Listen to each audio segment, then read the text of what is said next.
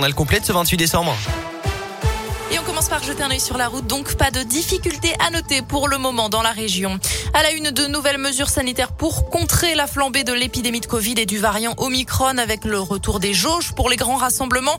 Pas plus de 2000 personnes en intérieur, 5000 en extérieur. Dans les concerts finis, les spectacles debout devant la scène, il faudra rester assis. Dans les cafés, les bars, les restaurants, il sera désormais interdit de consommer debout, interdit aussi de manger ou de boire dans les transports en commun, cinéma ou salle de sport. Et puis le télétravail travail redevient obligatoire au moins trois jours par semaine quand c'est possible. La ministre euh, Elisabeth Borne doit s'entretenir aujourd'hui avec les partenaires sociaux.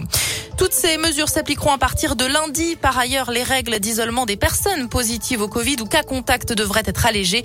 Un nouveau protocole sera dévoilé vendredi par le gouvernement. Pour accélérer encore la campagne vaccinale, le délai pour les doses de rappel est réduit à trois mois entre chaque dose.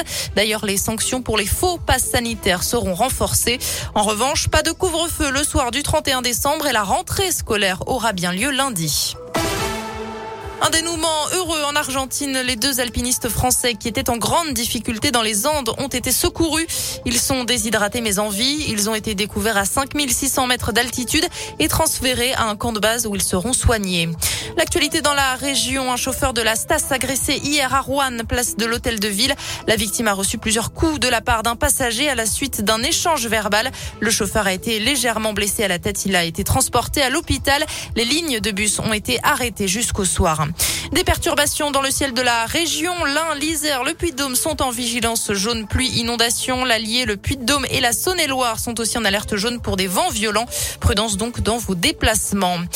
À Lyon, le musée des Confluences sort de ses murs. Les équipes du musée ont créé des cabanes à histoire qui sont déployées en ce moment dans la métropole lyonnaise. Il faut imaginer une grande cabane, une cabine photomaton dans laquelle on entre pour écouter un podcast. Quatre histoires différentes créées à partir d'objets emblématiques du musée.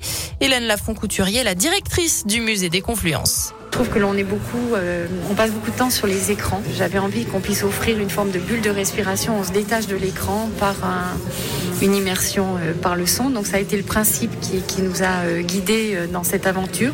On a construit donc plusieurs cabanes avec autour de quatre objets emblématiques du musée pour l'instant.